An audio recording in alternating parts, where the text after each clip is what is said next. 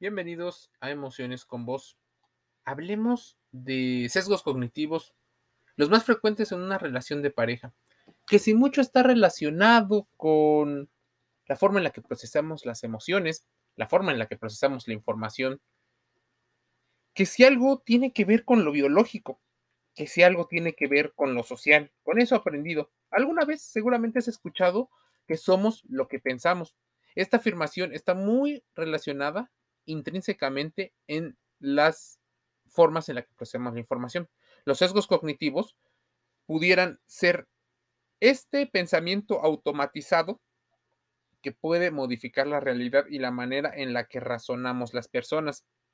Muchas veces su origen tiene que ver con la forma en la que evolucionamos.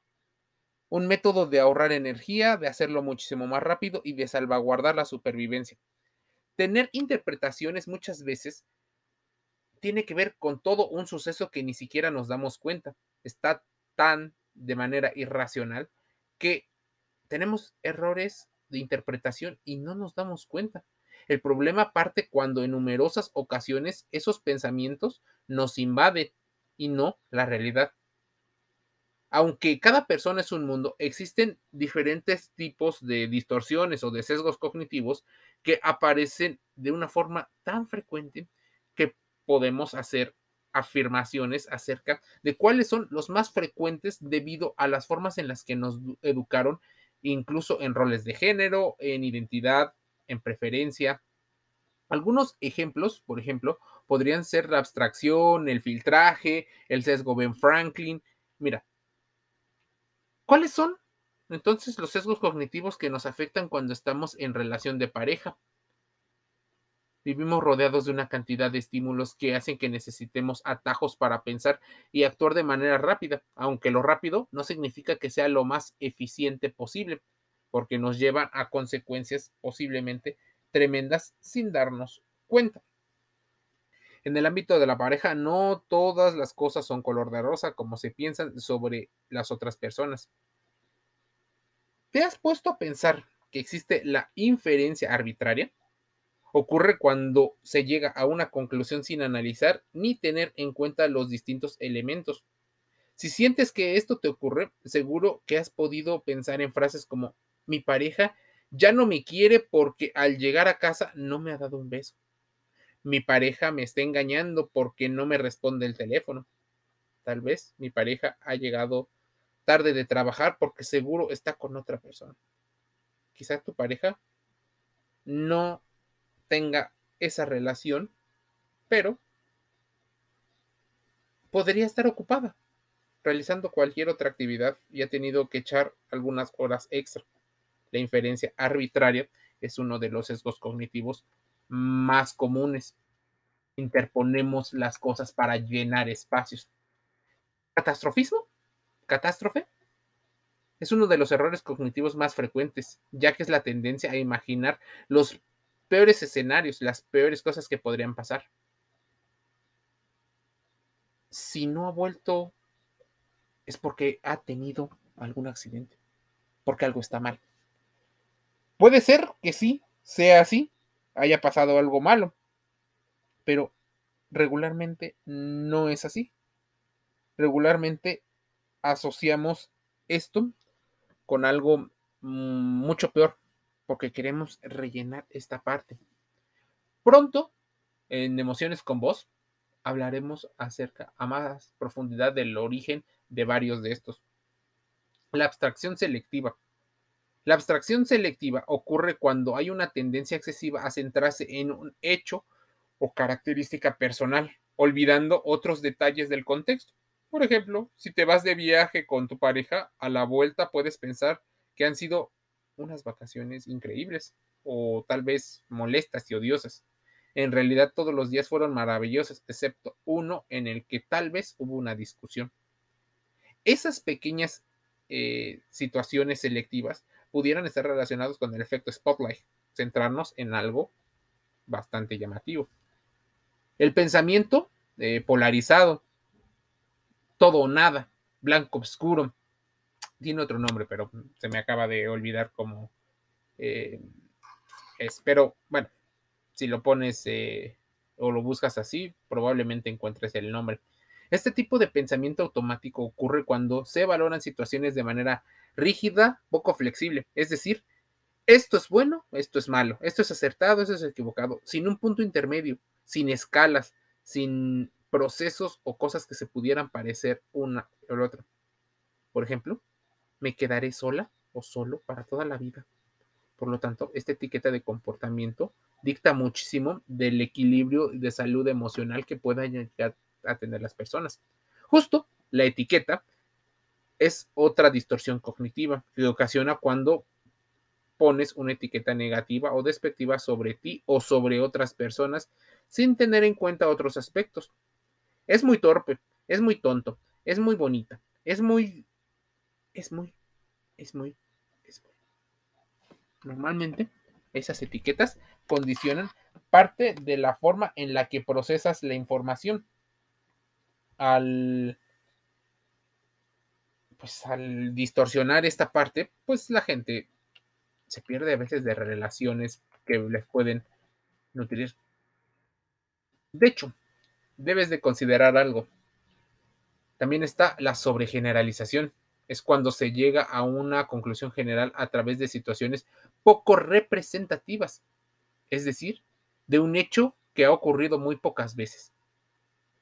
Por ejemplo, ¿cuántas parejas has tenido? Dístelo internamente. Si tienes una frase como mi anterior pareja me fue infiel, por lo tanto todas mis parejas me serán infieles, podría ser una sobregeneralización por datos. Por ejemplo, si solo has tenido una pareja, esa que te fue infiel. Si has tenido 10 o 20 parejas y todas han sido infieles, debes de considerar dos cosas. Uno, uno de los patrones más eh, comunes entre las 20 personas, curiosamente eres tú, así que debes de hacer introspección en qué podemos estar eligiendo de manera errada o nuestros comportamientos. La otra es que ya hay una muestra representativa de ciertos patrones y hábitos y la sobregeneralización podría estarse desvaneciendo por una tendencia más fuerte de otro sesgo cognitivo. Está el razonamiento emocional, otro ejemplo de distorsión cognitiva es cuando se extraen conclusiones o se formulan argumentos en base a las emociones que se están sintiendo para darle mayor peso o fuerza a aquello que estamos sintiendo. Me siento culpable por la discusión con mi pareja, por lo tanto debo de, haberle hecho algo malo. Si estoy enfadado contigo es porque algo habrás hecho. Esta situación es para posiblemente no caer en una disonancia cognitiva, en un pensamiento opuesto donde nos hagan sentir a nosotros el responsable mayoritario o total de algún problema. Así que lo que hacemos es justificar aquello que sentimos. La personalización. Las distorsiones cognitivas de personalización ocurren cuando puedes verte a ti mismo como culpable de sucesos externos. Algo que he tenido que hacer, por ejemplo, es un trabajo de también analizar lo externo, tal vez sin considerarme a mí, porque claro, cuando lo personalizo, las emociones se inyectan mucho más fuerte. La magnificación y la minimización. Maximizamos y minimizamos. Esto aparece cuando sobreestimas o eh, minusvaloras algún hecho o algún aspecto se suelen eh, magnificar los errores y minimizar lo positivo. De ahí parte de algunos procesos de la autoestima. Existen otras situaciones y tal vez con esto voy a terminar este podcast. Deberías. Las ideas que tenemos sobre el deber ser, cómo deberían de ser las cosas. Existe también otra creencia sobre lo que debería ser tú misma, cómo debería de ser la pareja, cómo debería de ser el dinero. Debería saber qué es lo que me ocurre, debería dejarlo todo por mí, debería de haber hecho esto o no hecho. Él debería de estar dispuesto, ella debería de estar dispuesta. Como ya hemos comentado, no podemos adivinar el pensamiento de los demás, ni qué es lo que ocurre con la otra persona, ni podemos estar siempre pendientes de complacer a la otra persona o tal vez de complacernos solo a nosotros mismos en esta sociedad tan ligada al yo. Cada persona es responsable de sus necesidades y de sus sentimientos, por supuesto. Si el otro contribuye, sería increíble y esa persona aporta muchísimo, increíble, estaría estupendo.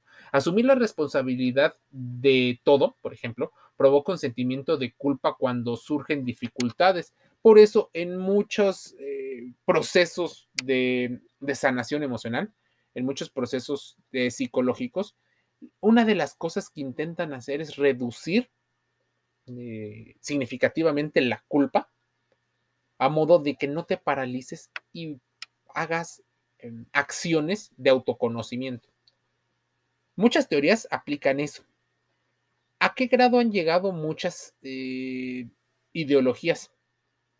A quitarle las partes dolorosas de la responsabilidad, de la culpa, donde incluso pareces una víctima perfecta donde parece que las otras personas de manera em, premeditada, de manera dolosa, hicieron daño cuando posiblemente no sea así. No hay una perfección en las posibles eh, acciones. Pero reducir la culpa es una de las ideas acerca de reducir la culpa y quitar el tipo de debería. Tenemos patrones tan fijos de comportamiento, roles em, y hábitos que si has leído, has escuchado de esto, tal vez te sientas identificado en una parte o ubiques a otra persona que le ha pasado. Así podemos comprender que estas distorsiones podrían ser provocadas o sugeridas por aquellos patrones que nos enseñan a actuar de manera emocional con estos acortadores energéticos y emocionales de las distorsiones cognitivas. Por eso, en muchas sociedades no se prima la educación emocional, porque utilizarla a favor o en contra de una persona genera grandes dividendos. Por eso en la escuela no se enseña. Por eso difícilmente las personas que no tienen contacto aprenden a relacionarse y a tolerar este tipo de distorsiones en el pensamiento. Sesgos cognitivos en las parejas. Ese es uno de los tantos que pueden aplicar, porque existe una lista de más de 50 sesgos que en algún momento pudieran verse involucrados en la forma en la que procesamos la información con respecto a nuestras parejas, con respecto incluso a nosotros mismos. Considéralo como importante. Emociones con voz, podcast de reflexión de manera gratuita. Estamos en Spotify, en Google Podcast, en Anchor FM, en iHeartRadio. Nos escuchamos el día de mañana.